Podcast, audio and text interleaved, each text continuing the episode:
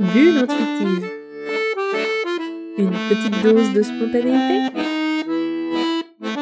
Un podcast proposé par Céline Lebrion.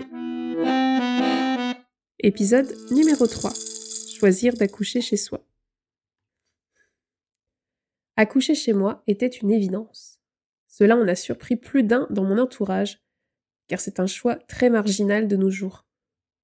Pourtant, je ne le voyais pas comme ça.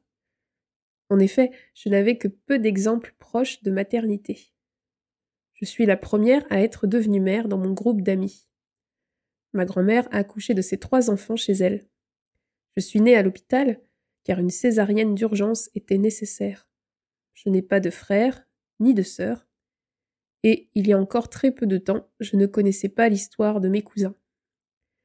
Alors, lorsque j'ai su que j'attendais un bébé, j'ai téléphoné à la sage-femme de mon village.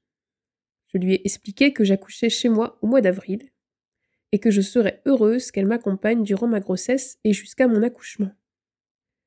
Ah, mais les accouchements à domicile, euh, on ne fait plus ça? Il faut voir avec l'hôpital. Ah bon? Mais pourtant, ma grand-mère a bien accouché trois fois chez elle. Moi, je suis née à l'hôpital, mais parce que ma mère avait des complications. Ma grossesse se passe bien. Pourquoi ce ne serait pas possible?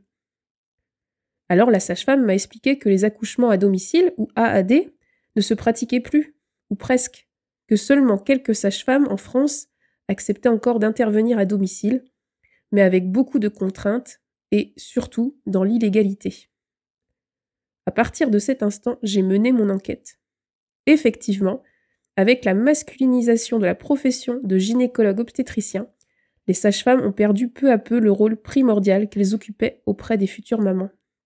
Les accouchements à l'hôpital se sont normalisés, réduisant les sages-femmes, à l'hôpital comme en libéral, à prodiguer des conseils pendant la grossesse, les éloignant du moment de la naissance. Et pas question de mettre en danger des futures mamans en accouchant dans des conditions rudimentaires. Je ne sais pas pour vous, mais moi, je ne me suis jamais sentie en sécurité à l'hôpital.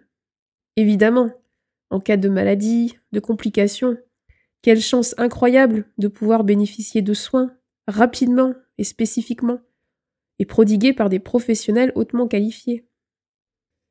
Mais, quand tout va bien, pourquoi prendre la place d'une personne qui pourrait en avoir bien plus besoin que moi? Pourquoi prendre une place dans une maternité déjà saturée? Je le sentais. Si tout allait bien, mon choix était irrévocable.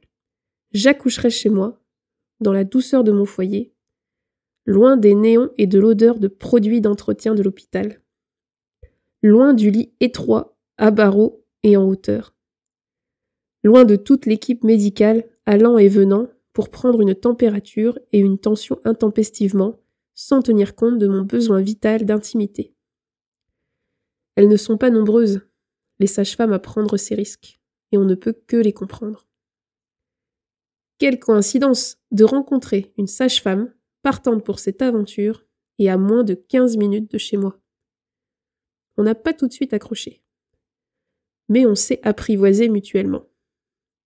Et le jour de l'accouchement, je ne voulais qu'elle à mes côtés. Quel sang-froid. Après ça, j'ai moi-même voulu devenir sage-femme. Je sais aujourd'hui que je ne le deviendrai jamais, je suis trop sensible. Elle m'a donné confiance en ma force de femme qui porte et qui met au monde un être de chair et de sang. Je lui ai confié un pendentif pour la remercier. Une petite pierre à laquelle je tenais et qui représentait déjà beaucoup de choses pour moi. Mais je ne saurais l'expliquer, je devais lui donner. Une intuition, me direz-vous? Hmm, Peut-être bien.